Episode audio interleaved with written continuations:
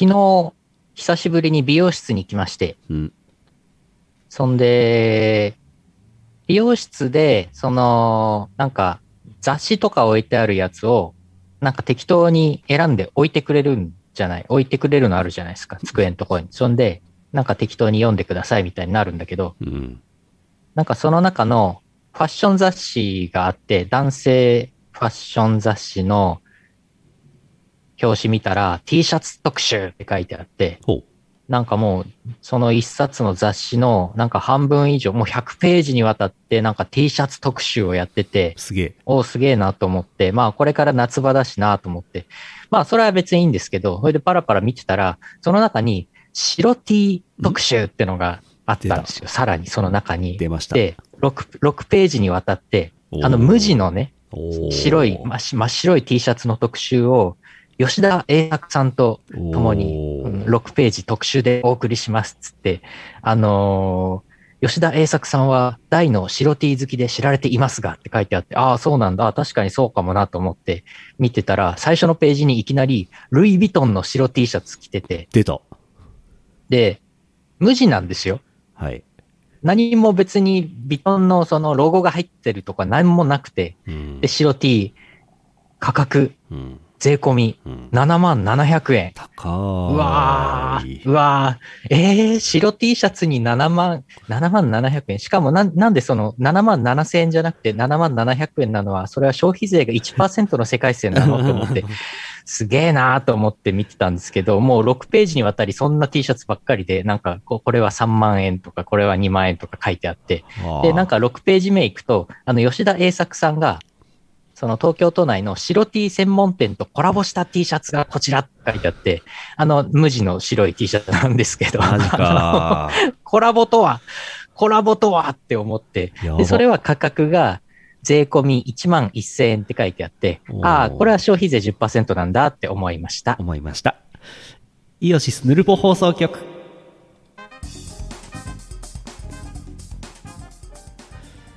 2000、2000数百年の時を経たイオシスヌルポ放送局です。お送りするのはイオシスの拓也とイオシスのユウのよしみです。822回、6月10日です。よろしゃす。はーい。よろしくお願いしますえー T シャツ、無地、いや無地、無地の T シャツ屋さんはちょっとびっくりしますね。うん。そう、白 T、無地の T シャツ専門店あるんですって。いや、すごいよね。世の中にはそんな店もあるんだなと思いましたよね。その調子でいけばいろんなものができそうですね。いろんな専門店が。ねえ。いやいやいやいや。っていうね、ファッション雑誌をね、あのー 髪切ってもらう間読んでましたよ。あとね、あとね、3冊置いてくれたんだけど、うん。なんか1冊はそのファッション誌で、もう1冊はなんか、あのーお部屋、お部屋の中をコーディネートして快適に、あの、しようみたいな。快適にしよう。そういう、そうそう、あの、モノ、モノマガジンとかそういう系のやつで、で、3冊目がなぜか、ムー置いてあって、ムー。えー、あのムーですか、えー。と思って、あのムー、ムーですよ。あのね、実物初めて見たんじゃないかな。なんで置いたん？っていうか、なんでそのラインナップあるん？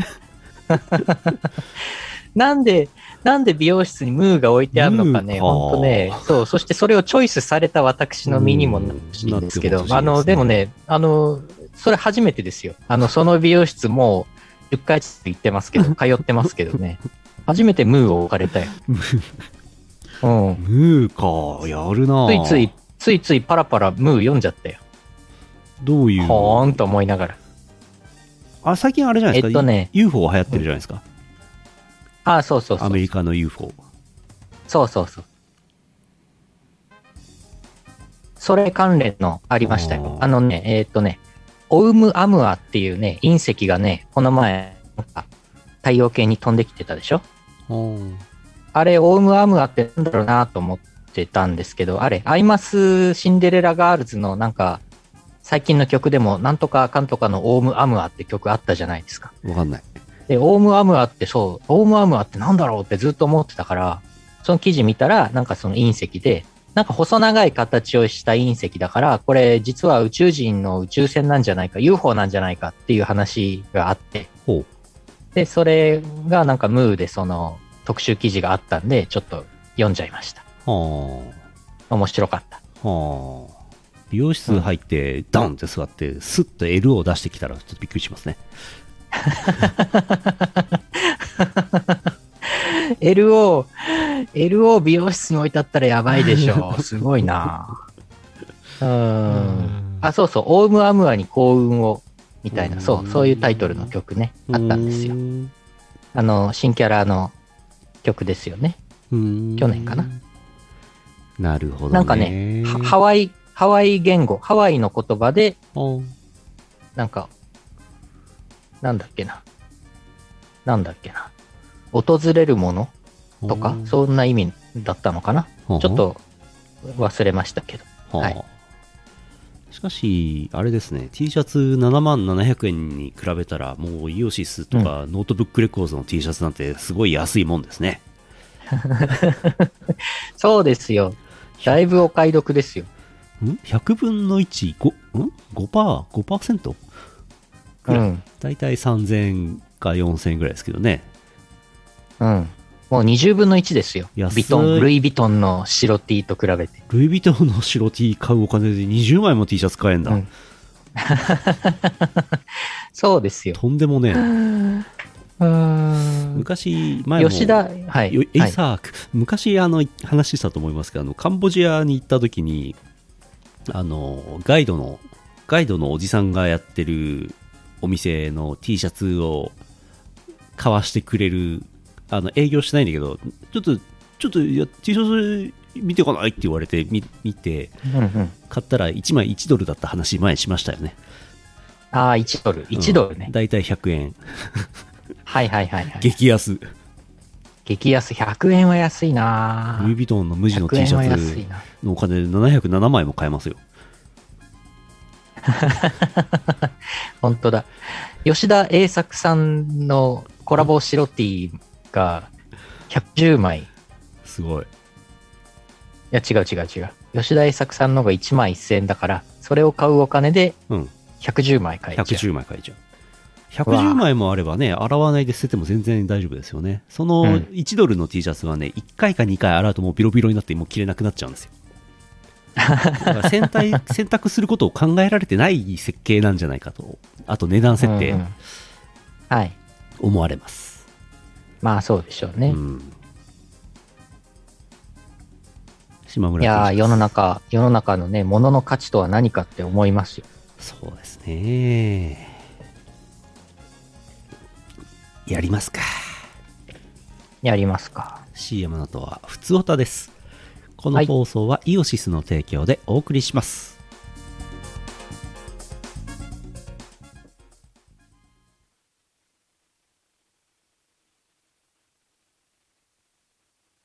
洞爺湖ビッグサマーフェスティバル。夜空を彩る92日間。記録的スケールの花火体験。指定席は宇宙一大浴場のサンパレス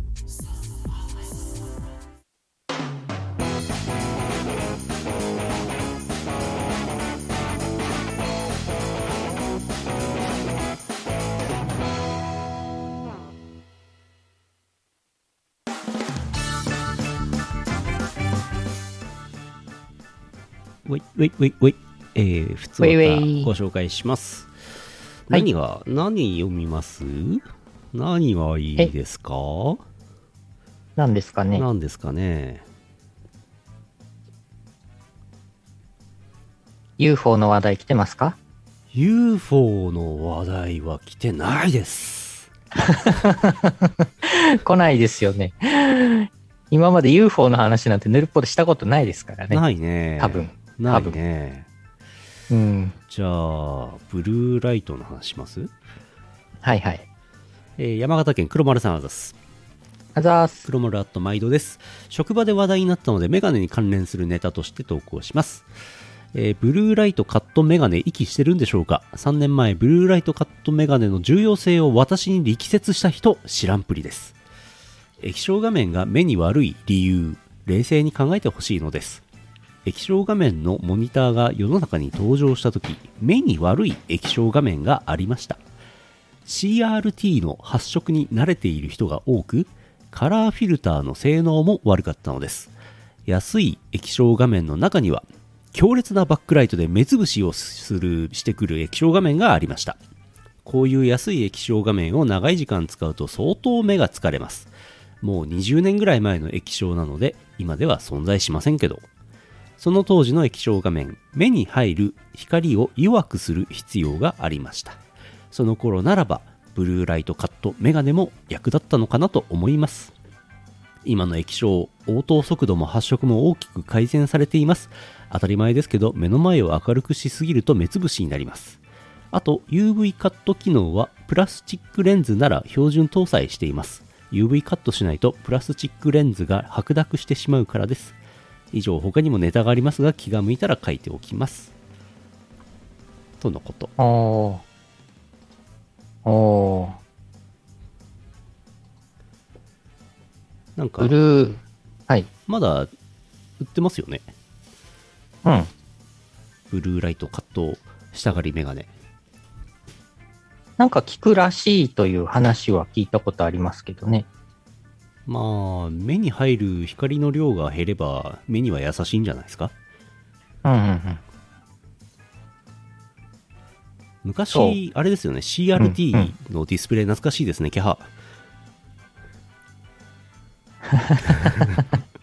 CRT。CRT CRT。CRT を使わなくなって久しいですよねもうねうん。なんか奥行きが今考えたらもう奥行きがめちゃくちゃあるんだよな CRT そうね、そうね。ん今はね液晶画面なんてね奥行き何ミリかですけどねうんうんうん。そうだよね。だいぶ薄くなりましたよ。薄くなったねいや、でも結局目に入る光の量っていう話だと、うんうーん、なんかブルー、ブルーライトカットのやつって使ったことはないけど、うん。なんか、あの、普通に長時間パソコン使ってて目が痛くなってきて、うん。眼性疲労の時って、うん。だいたいパソコンのモニターの明るさを明るめにしてた時なんですよ。だから、気持ち暗めに設定しておくと、うん。なんかあんまり目が疲れないなってのは数年前思ってました。はいはいはいあ CRT にカバーつけてたね。あったあった。ありましたありました。俺もつけてた。あーあった、あったありましたね。うん。キャハ。キャハ。まあなんか結局、なんか、最近、ここ1、2年は、なんか、使ってる PC の、その、うんモニター自体が良いものになってきているのかどうかわかりませんけど、うん長時間使っててもあんまりうん目が痛くなったりしませんね。うんうん確かにサプリメント飲んでるせいかな。ビタミン、ビタミン C とかマルチビタミンガバガバ飲んでるからかな。ガバガバそれで大丈夫なのかな。サプリガバガバうんおじさん出ちゃった、そう、それのおかげかな。わかんないけど。俺なんかサプリ飲むとさ下痢するんだけどさどう思います？ああ。それは多分ちょっと体に合ってない系のサプリなんでしょうなのね。かな？なんかビタミンな逃がしをいっぱい取ると下痢になりやすいみたいな話は見たんですけどそんなにガバガバは飲んでないんですよ。ガバガバ俺サプリガバガバおじさんじゃないからさそんなにガバガバ飲まないんですよ。うん。この何今日の放送があと10分ぐらいするとそこでこの青汁っていう展開になるやつ、今日。出てきちゃう。いや、そこでこの、そこでこちらの陽明酒ってなるんじゃない？やべえしそうか。そうね。あ、でもね、なんかあのーやっぱり空腹の時に飲むとうん。お腹を下してしまうやつとかはあるし、うん。食後あとに飲むようは、にしてるんですけなんかど、ねうんと、コーヒーと一緒に、一緒にっていうかまあ、なんか、コーヒー飲んでうんうん2、3分後に飲んだりとか、または逆とか、その、なんかお腹の中で混ざった時になんかちょっと悪さをするものはあるような気がする。飲み合わせが、はい。いっそ飲まない方がいいんじゃないかと思ってるんですけどうん、まあ、それは、あの、お腹に悪そうなやつ、自分が飲んでみてダメだったやつはやめた方がいいですね。他のにした方がいいですね。うんまあ、あとはあれで、あれだよね、みるみるとかヤクルトとか、うん。乳酸菌をと多めにとって、うんで、その後にサプリを飲むとかね。ただそこまでして別に飲まなくていいんで、別なの飲めばいいんで。そうなの。うん。やっぱり、なんというか、その結局健康になるために飲んでいるので、そうなの。自分の体に合ったものとか、まあ、あと、その、なんだろう、最近のその、数十年、まあ、さ最近の数年とかで出てきた新しいものよりも、昔からその、広く飲まれているような。そこでこの青汁も。いや、陽明酒に持ってこうとしたんだけど、陽明酒に持ってこうとしたんだけど、愛用している大体い意図は合ってます。冷蔵庫からボロッと出てくるね。青汁がボロンと出てくるんですよ、これ。青汁ボロン。うんうんああ、おおもオンも出ないからビタミン D とかが不足しがちでは。ああ、そうだねそうだねビタミン D は、ビタミン D の材料をサプリメントで飲んで、そこで紫外線を浴びないと生成されないんだっけ、うん。まあだから紫外線ライトですよ。出た。そこでこのブルーライトカットメガネ。もうわけわからん。うん紫外線ライトすごいですよ。あの、コロナウイルスも若干、ほら、殺菌してくれるからさ、そうなの？当てとけば。でね、それをね、なんかね、どっかの飲食店で、その紫外線ライトをいっぱい設置しておいたら、なんか、やけどしたとかなんとか怖いよまあ結局紫外線って浴びすぎるとね、当然良くないですからうんね。そうでしょうね。まあ日、日焼けの元ですし、うん。まあ、あんまり浴びすぎるとね、良くないですよ。でしょうね。あんまりだからね、日光浴しすぎるのもね、考でしょうねえもんですよね。うん。昔、なんか、日焼けして、喜んでたけど、あんまりやけどするほど、あれしない方がいいよね。そうそうそうう。ん。ほどほどだよね。ねほどほどがいい。そう。あ、活性型ビタミン D3 のサプリはあるよ。そうなんですか？ほえ、それ、それ飲めば紫外線浴びなくてもいいんですかね？ほえ。うん。今日、昨日、今日も札幌暑くてさ、暑い、うんうんうん暑いんですよ。明日そうなの？30度ですよ。札幌。え？うん。30度？うん、明日30度なるって。今日、今日家の中にずっといたから全然暑くもなんともなかったよ。家の中は涼しいよ。家の中は涼しいよ。窓開けてたんだけどな。昼間、間結構ずっと窓開けて換気していたんですけど、うんあんまりまだ家の中までは暑くなってないな。うん。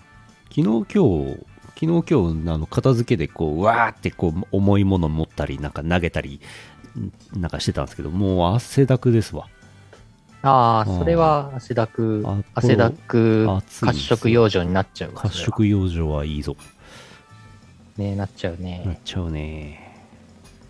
ああ、今日ね、あのーちょっとご紹介遅れたんですけど、ゲスト来てます。ゲスト？ええ。実はずっといるんですけど、え？夕方ぐらいからずっとゲストいるんですよね。え？もういるんですけど。アブさん。あれ？この、え？真ん中にいる猫ちゃんですか？猫ちゃんではないです。なになになに夕方からね、ずっとアブさんいるんですよね。アブさん？そのぐらいの大きさのアブさんが、そのぐらいの大きさのアブさんが。八アブさんか、八さんっていう説もあります。ハチさん。水島真司の野球漫画のアブさんじゃないそれ、それ、それ、え、それ？それ。アブさんかハチさんうん。え、それは殺虫剤とかあるの？夕方、あの、若者たちで、こう、どうしようっつって、こう、はいなんか箱、箱でこう、箱をかぶせて、トンってやって、中にこう、緊張ル的な、あの、アース的なやつを、ドゥーってふ、こう、吹き込んで、こう、ほっとこいって、お、倒そうみたいな、いろいろやったんですけど、結局お、捕獲できず、まだ、まだその辺にいると思います。あらら。だから、刺されたら怖いね。うん、急にブーンっていうでっかい音が鳴って悲鳴が聞こえてなったらそういうことです。ヌルポ、ヌルポ、来週いきなり、いきなり、来週いきなり、来週からもう、ゆうのよしみさんとアブさんでお送りすることになるかもしれませんよ。えー、あそんな、もう、夏の、夏の札幌ですね。ー。あ怖い怖い。怖い怖い。続いて、はい。えー、どうしようかな。あー、タオルコさんか？えー、はいはい。黒丸さん。うさぎさんニュースです。今日も元気にうさぎさんは発情しています。あら。うさぎさんやっと腰の使い方を覚えてきました。タオルコさんに飛び乗り、1分ほど腰カクカクができるようになりました。あら。そして先代のうさぎさんではできなかった種の発射もしています。タオルコさんをどのタイミングで選択しようか悩むことになりました。タオルクさんを洗おうとしてタオルコさんを掴もうとします。すると、うさぎさんが邪魔に入ります。妊娠しているタオルコさんを守るような感じでしょうか。子孫を残そうとするオスの本能が目覚めたのかもしれません。タオルコさんを丁寧に毛づくろいもしています。一方タオルコさん2号も準備してみましたが興味がなさそうです。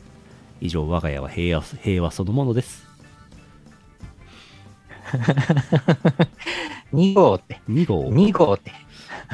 言い方が。2号さん。タオルが妊娠してしまったよ。大変だ。褐色、褐色タオルが妊娠してしまった。ほえそうですか。あれ？そっか、まだ手術してないのね。うんやっぱりそろそろ手術、手術の季節なんじゃないでしょうか。うんよくなんかこう犬とか猫とかだとそのお手術をいたしましてこう勝手にお外で子供を作らないようにみたいな話はありますけどもうんうん。うさぎさんはあんまりなんていうか外に出ないというか周りにいないというかうんうん。勝手に子供を作りそうな環境にはないので、まあ、別にいいのか手術しなくてもうん。そうか。うんまあ、そうだよね。近所に、うん近所に住んでなければ、うんお相手が。うんじゃあまあ、でも、うん。うん はい。はい あれでしょ？手術手術するったって、もう、チンチンを取っちゃうわけじゃないんでしょ？たまたまじゃないですか？そうだよね。うんそうか、そうか。うん。なるほど。はい。なるほどね、なんと申し上げたらいいのか、はい。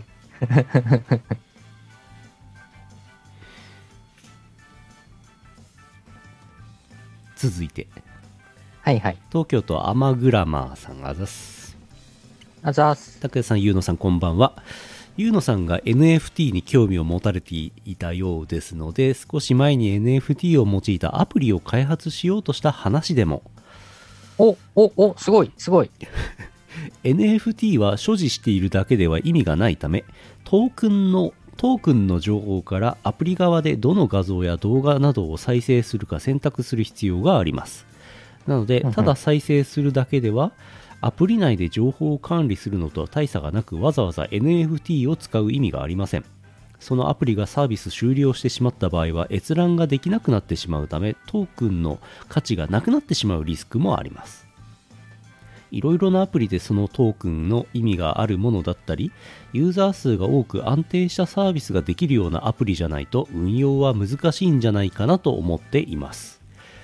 NFT にして意味のあるコンテンツである必要もあるので、開発中のアプリでは結局、それ NFT じゃなくてよくね？となって頓挫してしまいました。NFT であってもコンテンツ力がないと売れないでしょうし、某セクシー女優さんのような魅力があるなら NFT にしなくても普通に売ればいいのでは？と思ってしまいます。あー、俺も生まれ変わったらセクシー女優になりてえなー ですって。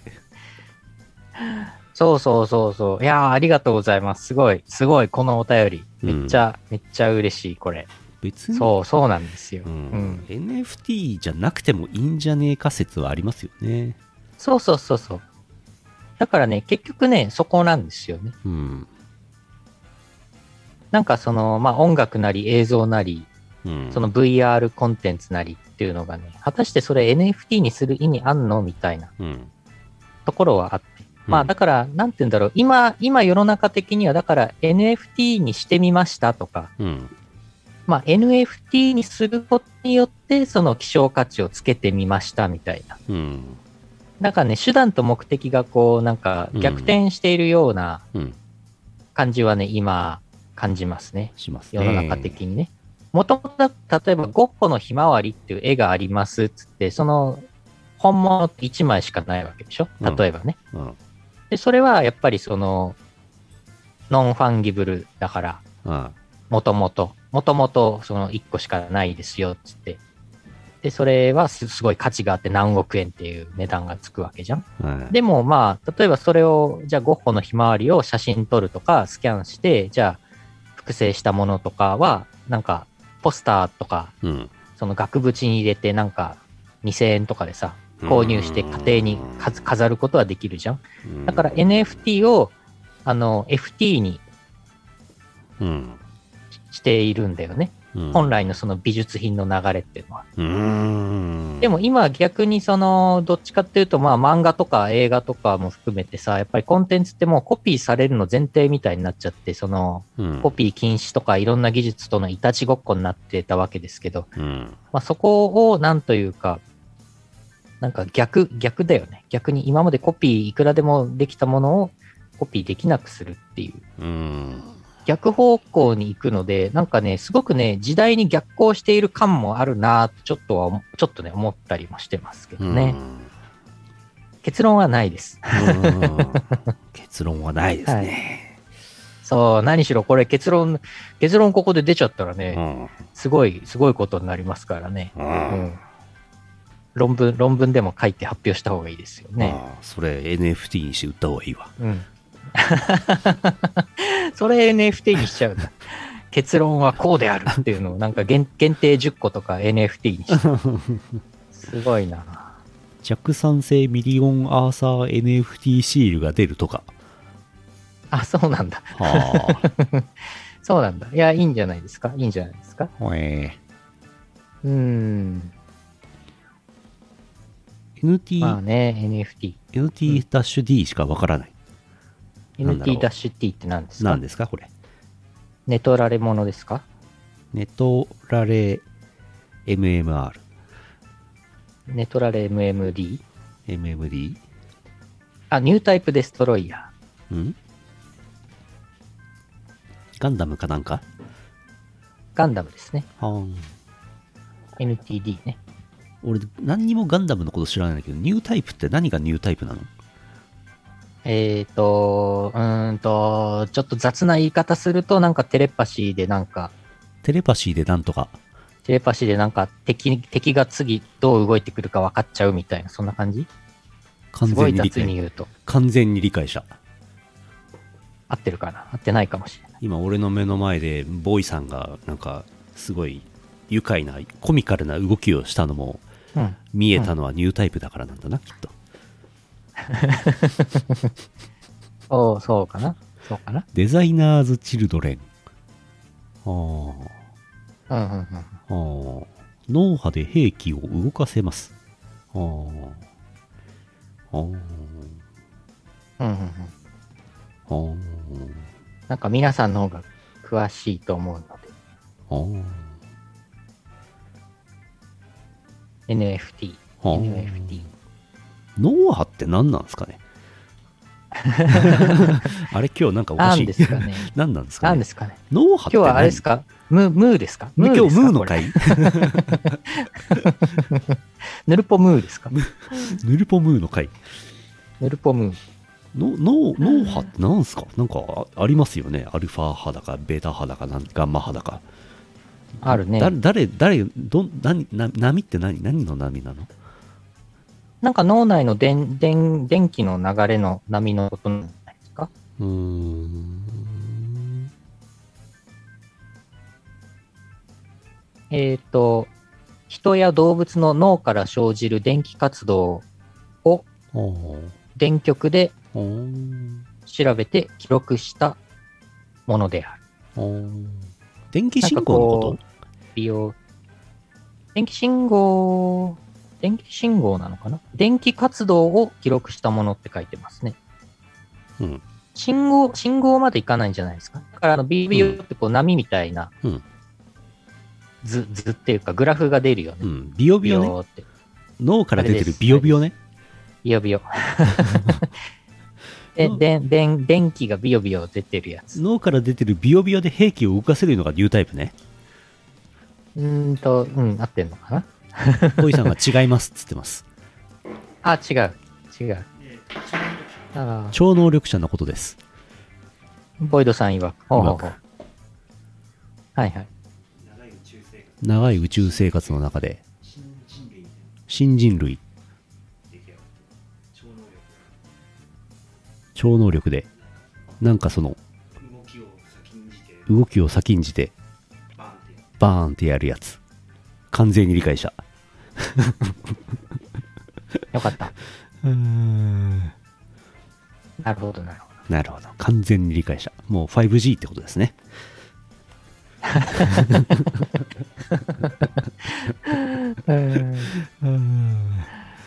い。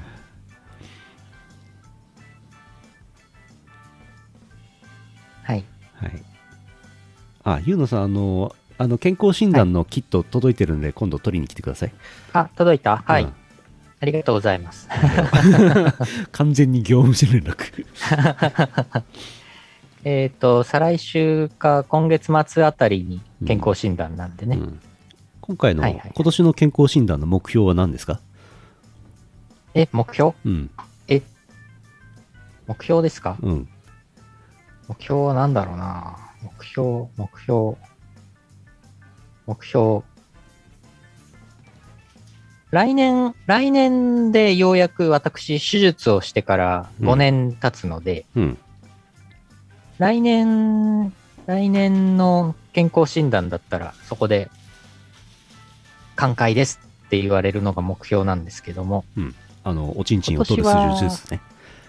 そうそうそう、それです。違う違う、おちんちんは取ってないから取ってないからね。あの、たまたま、あの、右のたまたま取りましたけど、あのー今年は特にないですね。何もないですね。バストサイズが1個上がるとか、そういうこと、そうですかね。どうですかね。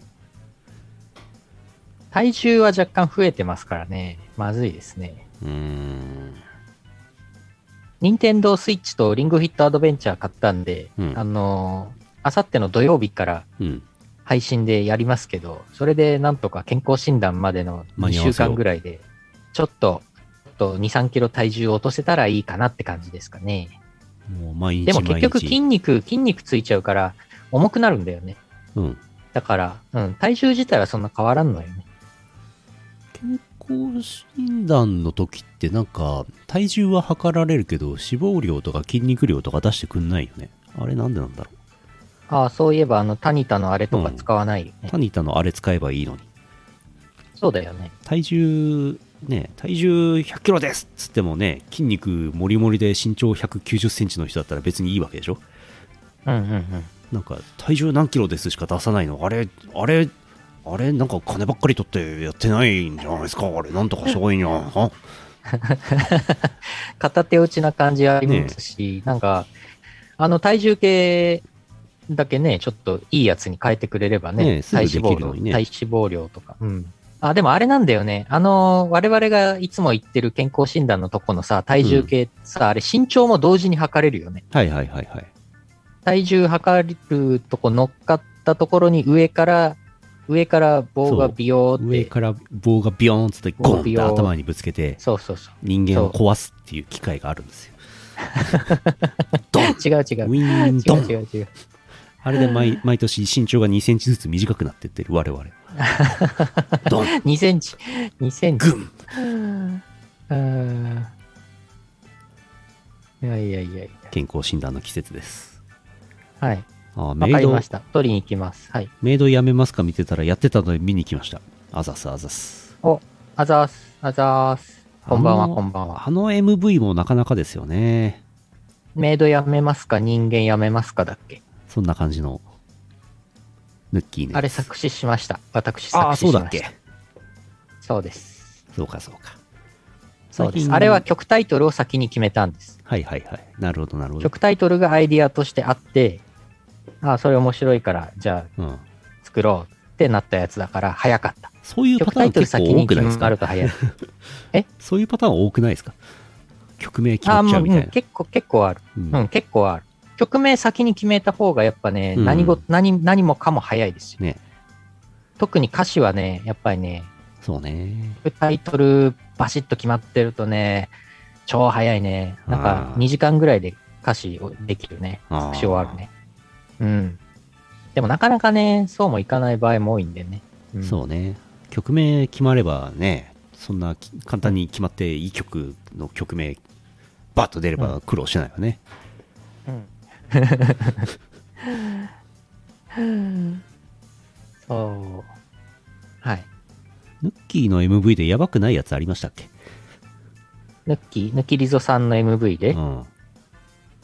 イオシスの MV。大体、大体やばい感じです、ね。全部やばいのでは？うん。ずっとそればっかりリピートで見ていると多分精神やられますね、あれね。見るドラッグですね。見るドラッグ。飲む青汁。うん。食べるサプリ。浴びる、浴びる、浴びる陽明酒。浴びる陽明酒。浴びちゃう陽明酒。ベッタベタにな溶るよ。けるすく、溶けるすく水溶。ける溶けるすく水。うん。最近 MV があの、浴びる湯。最近あの、ミリオンの節目を迎えてるやつがありまして、スカ系が、はいはいはいスカ系400万でしょ？はいはいはい。マスパデシュメイドウィッチマリサちゃんが200万再生でしょ？ああ、ありがとうございますオ。クーのニュークリアフュージョン道場100万ですよ。おーすごいね。奥はあれですね、アニメーションバージョンね。実写そうですね版な。実写じゃない方ね。実写、はいはい。実写の方はあれ MV って言うんですかね ?MV なのかな？どうなのかな？MV なんですかね。か MV の元になった動画ですけど、私とアームさんで踊ってるやつね。懐かしいわ。あの、あの踊りめっちゃ練習したもんな。めっちゃ大変なんだよな。すごい疲れてたよね、あれさ収録した時ね。めっちゃ、めっちゃ疲れる。難しいんですよ、あのダンス。特に2番が。2番が、特に2番。まあまあまあ。そんなね、そんな時代、代もありました。はい。MV も YouTube で見れますからね。はい。YouTube、最近なんか YouTube、YouTube のなんかセミナーみたいな、これをこうするとこうなるみたいなやつ見てるんですけど、もうちょっと YouTube 頑張った方がいいなみたいなふうに思いました。これをこうするとこうなる。リングフィットニュークリアフュージョン道場。ん？あー。リングフィットアドベンチャーの代わりに、うん、あれ、ニュークリアフュージョン踊ってればね、うん、どんどん痩せると思います。あれかなり、かなり痩せますよ。そうだね。うん。よし。はい。えーと、パワープレイですね。はい。よいしょ。よいしょ。えー、えー、今年、あーもうなんか静岡例大祭が3月21日、約3ヶ月前だったんですね。なんかもう、何ヶ月前かのこともあれだし、もう最近曜日感覚もおかしくなってきて、もうわけわかんないですけどね。えー、東方 Bootlegs 4マイナス0.7から Silver Bullet カッコテストっていう曲をね、聴いてもらいます。DWAT の曲ですけども、えーインスト曲でですね、5分5秒あります。で、ニョイーンってこう、だんだん盛り上がってって、だんだん盛り下がっていくっていう、そういう曲になってますから、聴いてみてください。どうぞ。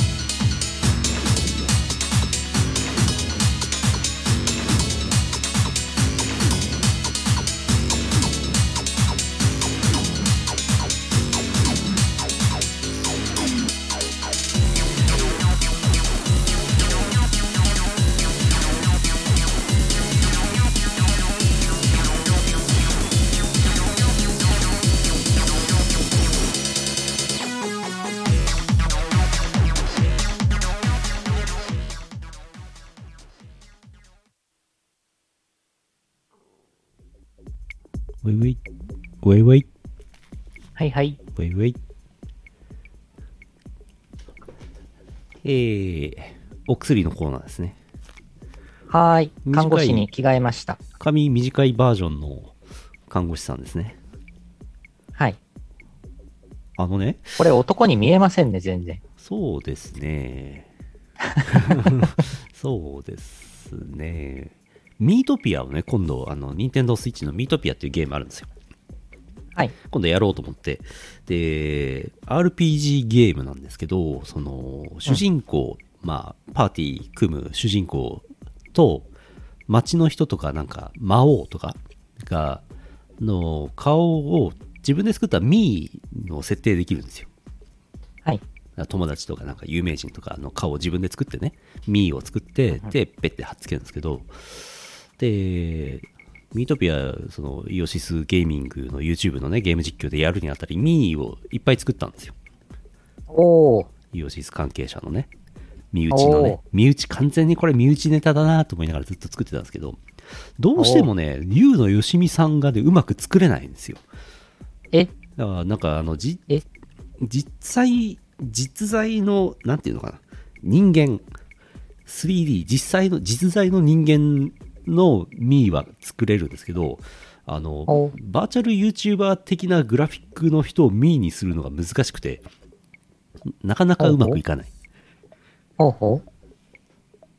なので、ゲーム実況の時は、ゆうのよしみさんを修正するところから始めます。えー、え、それ私、私が作っといた方がいいですか？じゃあ自分で。あー、大丈夫ですよ。任天堂、任天堂スティッチ買いましたし。ミーを作って、公開までできんのかな？うん。ミートピアがないと公開できないのかな？ちょっとよくわかんないですけど。うん。あのー顔と、えーと、あと、身長と横幅設定できるんですけど、はいなので、首だけ伸ばすっていうオプションないんですよね、残念ながらね。それ、モックさんじゃない。あの人用のね、そういうオプションは残念ながらない。なかなか首伸びる人間いないですからね。うん。あともうなんか、いかにも悪そうな魔王っているんですけど、魔王にはあの人をペッて貼っつけるんでしょうね、きっとね。はあ、はあはうん、あ、アームさんですね。多分ね。はあ、はあ、だから配役もちょっとね、考えておいてね。あの、はい4人で、最大4人パーティーなんですよ。最初1人なんですけど、だんだん仲間が増えてって。誰をね、パーティーに入れるかとかね、うんうん考えてなんかしてね。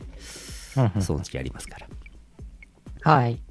えー、じゃあ、オナースさんが来ましたので、お薬のコーナーです。えー、長めで、長めでちょっと荒れないやつですけど、まあ、あと普通歌当てで来てるんですが、もう読んでみますね。はい。愛知県ますますますおさんからいただいてます。あざっす。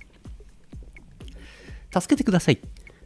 年下の人と話していた時昔聴いていたオタク曲を話題に出す話題に出す機会がありましたその時自分が話したのはアリプロジェクト月食グランギニョルです相手ははあそんな曲があるんすか？という感想で全くピンときていない様子でしたその時は、ちょっと前の曲ではあるけど、でも知らないのか、かわいそうに、と、さながら床に落ちたバナナの皮でも見た程度の気分でした。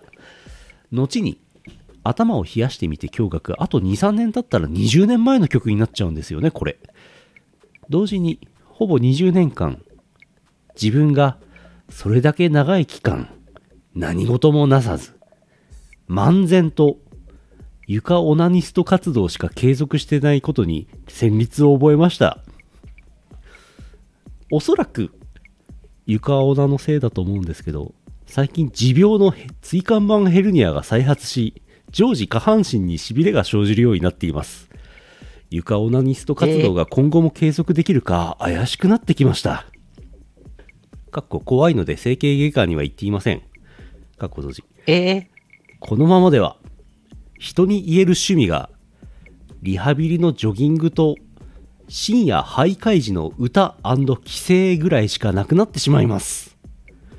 学生時代はニコ動に動画を投稿したり優勝で漫画の日本語翻訳とかしてたのにどうしてあの日の俺はかっこいいエロテロリストだったはずなのにいつの間にかただの性の喜びおじさんにヌルポの皆さんはちょっと前のことがとても前だったことに気づき、今の自分を直視させられた経験はありますか？それは解決できましたか？教えてください。ですって。わあ。え、え、え、えっと、ちょ、ちょっと前のことが？ちょっと前と思ってたのが？とても前だったことに気づきっていう。まあ、しょっちゅう、しょっちゅうですけどね。うん。うん。しょっちゅうありますね。しょっちゅうありますね。いつもですね。ああ。そうですか。床オーナーを今すぐやめようっていうコメントいただいてますよ。もしくは整形外科に行きましょうん。う。うん。そうですね。壁オーナーにしましょう。壁オーナー。。壁オーナ。うん。いやー、しかしそれはちょっとまず、まず普通に体が心配です。あの、普通に心配なんですけど、大丈夫ですかね？痺れが？痺れが？それマジで病院行きましょう？マジで病院行きましょう？ちょっと。危ない危ない。まあ、再発、再発ということなんで、前からなんでしょうね。持病ということで、ね。ままあ、ほんとね、椎間板ヘルニアは厄介ですよ。そうですか。う。うんーん。腰、腰なんか大変ですよ。椎間板ヘルニア。うんうん。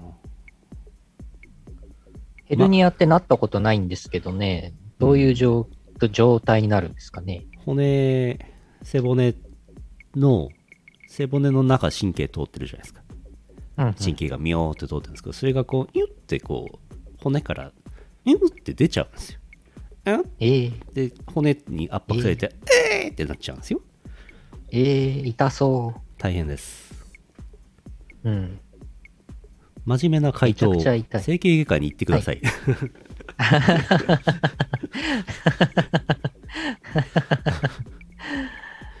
うーん。いやー、まあ、あとね、これね、サプリメントとかでもどうしようもないんでね、これね。そうですね。うーん、ぶら下がり、おぶら下がり健康器具とか使うと多少は良くなるの？うーん、そうでもない。多少。多少。うん、まあ、まあ、でもあれだよね。昔の、昔の曲とか、昔のアニメの話をして、うん。今の若い人に話を通じないのはね、うん。それはね、なんというかね、ヌルポ放送局そのものですよね。あ、はい。そのもの。うーん。この間、モルヒネ打ってもろて。この間、あのーあ、ガーヒーも20年以上前かっていうね。そうですよね。あれですよあ、うん、ソロソロモンの鍵2最近やってますけど、25周年だそうですよ。昨日だか一昨日で。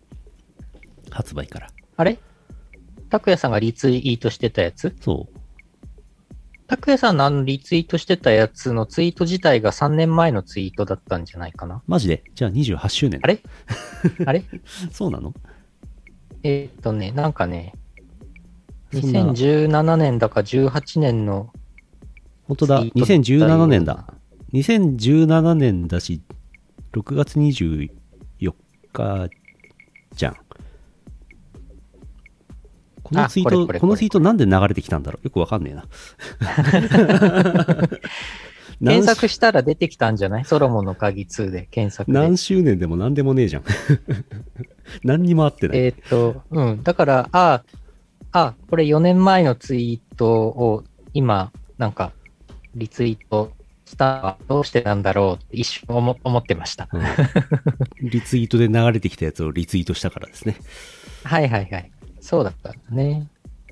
あのーなるほどねああ、ああ、えーっと、多分リ、リスナーさんうん、そうそうそう。が、そうそうそう。どなどなたかがそうそうそうリツイートしてくれたやつが来たんですね。そっかそっか。そうそうそう。もやさま見ててね、うーんと、どこだっけ、なんか東京都のこう、ちょっと端の方の、ちょっと田舎感あるような、自然豊かな場所にバッて行ってですよ。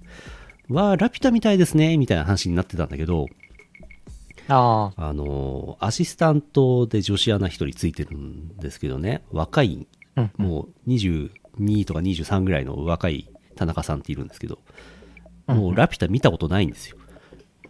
ええ全然見てるはずがないんですよ。だって何十年も前の映画だからあれ。まあまうんで、そうよね。サマーズの2人も、まあ50歳超えてますけど、ララピュタ誰も見てなくて、出演者3出演者3人が全員ラピュタ見てない中で、あ、ラピュタみたいですね、見たことねえけど、つって言うっていう、なんかえ？もやもやした感じになってました。ええ見たことないのにラピュタみたいとは？ラピュタ、ラピュタだよねう。ん。あーまあ、なんとなく、なんとなく分かってはいるんでしょうね。そっかそっか。何の話でしたっけ、まあ、うん昔の話か。そう。昔の話といえばですよ。うん。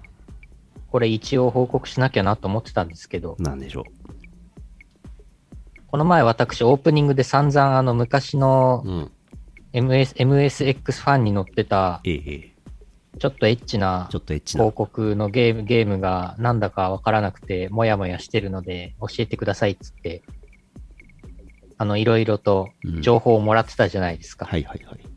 この前解決したつもりだったんですけど、あれ間違ってたことが分かって、ええええ。ツイッターではちょっと言ったんですけど、うん。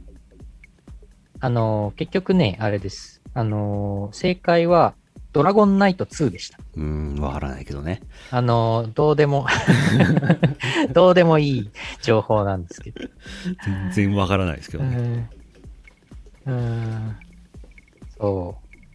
だから結局ね、あのードラゴンアイズうんだということが分かりましたみたいに言ってたんだけど、うんドラゴンアイズじゃなかった。うん。ほぼほぼ時期が一緒だった。その頃出てた美少女ゲームのあれで。で、ドラゴンナイト2でした。ほで、そのなんかすごく記憶の中にこびりついてたね、すごいね、その、めちゃくちゃ、めちゃくちゃエッチなエッチな。イラスト、イラストって記憶してたイラストも、ちゃんと、あの、特定できました。やったー。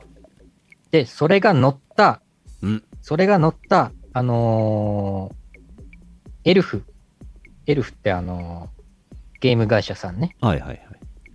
ゲーム会社エルフさんが徳間書店から出版した、このムック本。はい。これ私、メルカリでメルカリで。ゲットし、ゲットしました。メルカリで1500円でゲットしました。こちらの本。うん。まあまあのえーお値段。1900 1991年1月15日発行。当時、定価1380円。これね、あのー初めてメルカリを使いましたわ。すごい。メルカリデビューしちゃった。はい。メルカリデビューがエルフのうん。このムック本っていうね。いやいやいやいや。そもうだから、だから私のあの時、1991年頃に見た MSX ファンのその思い出は、無事に成仏しましたことをここにご報告します。そのムック本を持っているような人がメルカリで出品してるんだね。そうそう。なんかその人見たらね、他にもいろいろなんかレトロなものをいろいろ出品してましたよ。なんか、なんかいろいろと古いものを整理して処分していますみたいにプロフィールに書いてました。へえ。そう。我々のような世代なんてヤフオクで時代が止まってますからね。メルカリに手を出さないっていうね、なかなかね。ああ。でもいメルカリね、全然便利でした。使いましたけど。でしょうね。うん。お互いの住所、氏名も知ることもなく、うん。そこはやりとり、やりとり上、あの、お互い見えない状態でやって、ちゃんと物が届くので、非常に良いですね。うん、うん。うん。なるほどね。はいなるほどね。なるほどね。えー、何でしたっけ？あ、何でしたっけ？薬出すんだっけ？あ、薬出します薬出薬出すの忘れそうになってた。強めの、強めの、強めのモルヒネ出しときますね。強めのモルヒネ、毎日打っといてくださいね。モルヒネ。モルヒネですね。いや、でもマジでお大事にしてくださいね。マジで病院行った方がいいですよね。うんそれはね。本当ね。あのー早めに行った方がいいです。はい。はい。終わりか。はい。終わりです。えー、CM の後はエンディングです。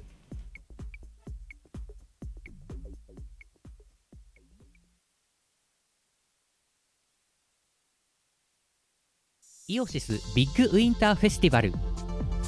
あなたの心を彩る365日間。記録的スケールの電波体験。お求めは宇宙一通販サイトイオシスショップまで。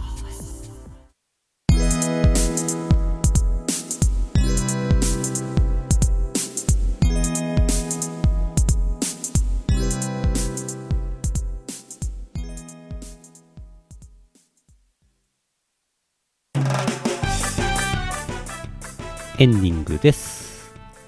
はい。エンディングです。はーい。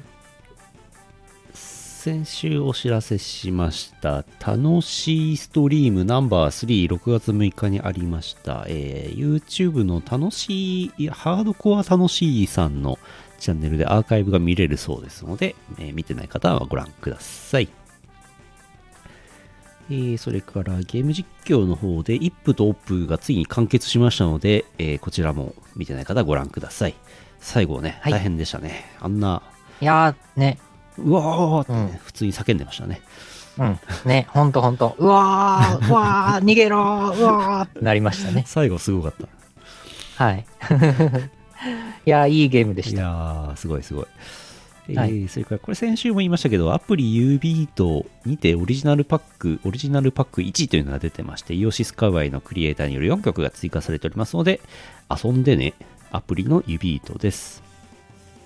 それから、これ、これはいいか。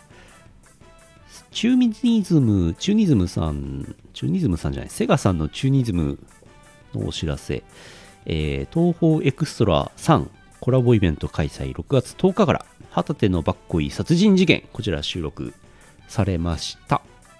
もう遊べるはずです。はいぜひどうぞ。バッコイしてください。バッコイ、あそうだバッコイってなんすか？バッコーイ。バッコイ。バッコーイはね、バッコーイはね、それはね、アームスさんとね、その、あのーうん歌詞の話をしてた時に出てきた、出てきた。野球、野球とかで、はい。バッチコーイみたいな、はいはいはい。略してバッコーイ、バッコーイとか言ってるやつ。あれ、あれをなぜか、あれをなぜかあ。れをなぜか入れようってことで入れました。なぜ？はい。もう全然謎ですね。わからない、ね何もかもわからない。はい。はいえーなんとなく勢いが良かったんですね。わからない。はい。えーそれから、台東さんのお知らせ、任天堂スイッチ用ソフト、東方スペルバブルにて、東方サークルコラボ楽曲パックに、東方ニコから、ヒジンマターラフューチャリング玉温泉、かっこイオシス、収録されてますの、されてます。6月10日配信開始になってます。買ってね。これ多分あの、これは、この曲はイオシスと玉温泉のコラボ曲。で、他にも4曲。あのサークルとこのサークルのコラボ曲みたいのが、えー入ったパックだそうです。はい。うん。なかなかあれですね、台東さんも攻めた選曲をしてきますね。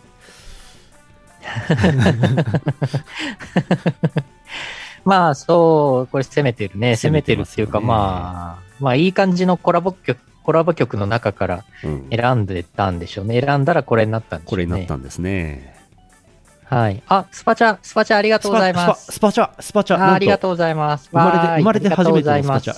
えーと、スパチャ。あ、わーい。あここか。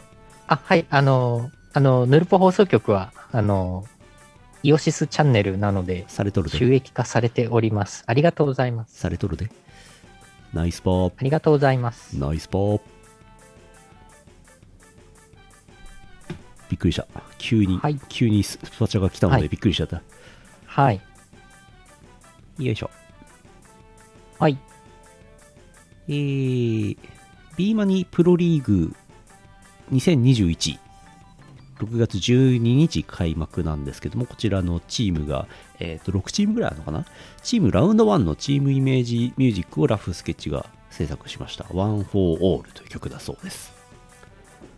あの、ビートマニア 2DX をめっちゃ上手い人たちが集まって、うわーってやるリーグ戦なんだそうですよ。はいはいはい。それのラウンド1うん、チーム。チーム。うん。だからゲーセン、アミューズメント施設の大手のチェーンさんがなんかチームを組んでるみたいな雰囲気みたいですね。うん。1チーム4人とか、そんぐらい。いや、すごいね。すごい、すごい仕事してますね。イオシスくん、イオシスくん、ヨシスくん。イオシスくんいろんな仕事してますしね。てますね。すごいね。いやいやいまあ、イオシスくんっていうか、これラフスケや。ラッチさん。フスケッチさんですけどね。はい、そうですね。昨日あれですね、ラフスケッチさんと中田メタルさんが、エアリさんの、花月エアリさんの生放送に出てましたね。そうそう。なんか飲み屋、飲み屋に来たお客さんみたいな人とこうトークするみたいな番組っぽいですね。うんう。うんん。なんか、なんかすごい真面目な、真面目な、聞いたことない真面目な話をしてたんで、おそうなんだと思って見てましたけど。はいはいはい。うん。あ、それ後で言いますけど、あの、あ改めて言いますけど、私も。今度ゲストで、あの、出演させていただくことになりましたんで、今度の月曜日に、エアリさんの方に私出てきます。すごいすぐじゃん。はい、そうです。あれですか？で、私っていうのはあれですか？目玉さんのことですか？目玉さんが、目玉さんが 出演されるんです目かああ、どうなんでしょう。誰なんでしょうね。誰なんでしょう。ラフスケッチさんに次いで別名の多い人ですからね。ああ、そうかな。適当にまあ若言ってみました。干、若干ね、若干別名義ありますけどね。うんはい。えーそれから、あ、そう、ラウンド1。ラウンド1さん、ゲーセンの名前ですね。1回戦じゃないですね。ああ、そうそうそうそうそうそう。ラウンド1、ラウンドラウ2、ラウンドワンさん3とかではないという、はい。あの、話ボーリングとか、そう。カラオケとかの。はい。ララウワンさん、日本国内も結構ありますけど、海外、アメリカとかにも店舗いっぱいあるんですよね。結構手広くやってますよ。うん。やってますね。えー、それから、ゲーム実況いろいろやろうとしてまして、えーリングフィットアドベンチャー。土曜16時、お昼のリングフィットアドベンチャーね。どうなるんでしょうね。はい。まだ、まだわかんないですけど、どう、どうなるのか。まだセッティングしてないし、スイッチ、先週金曜日にスイッチ届いて、まだ一回も開封もしてないので、うん明日セッティングしますけど。開封してください。多分機材的になんかうまくいかないところありますよ、きっと。そう、なんか、ちょっとテストしてみないとなと思ってます。うん。はい。えー、あと、11日、明日ですけど、ナビ付き作ってわかる初めてゲームプログラミング、こちらも買いましたのでやってみようと思います。こちらもゲームが作れる、プログラミングができるらしいんでね、どういうゲームをね、作ってやろうかと思ってますけどね。おー、ドラゴンアイズ作りますか？ドラゴンの目玉。目玉さんが出てきて、アクションゲームなんでしょうね。うんえーっと、それから、イオパが今週末あります。えー6月13、イオパ47、誰が最も DWAT なのか選手権、DWAT 不在の会。はい。こちらございます。えープラスチックシアター現地と配信。えー、Twitch のイオシス OS チャンネルにて配信もございます。DWAT はいないっていうね。珍しい。そうそうそう。こちらが日、日曜日ですね。13日日曜日です。15時からだと思います。えー配信等ご覧ください。あとは、あとは言えることはないですね。よいしょ。なんか言えることありますかね？うーん、まだ、まだ、Time Before Announce ですよ。 Time Before Announce。TBA ですよ、まだ。はいろいろと私もお仕事したやつはまだ言えるやつがないな。うん。なんか3つか4つあるんだよな。うん。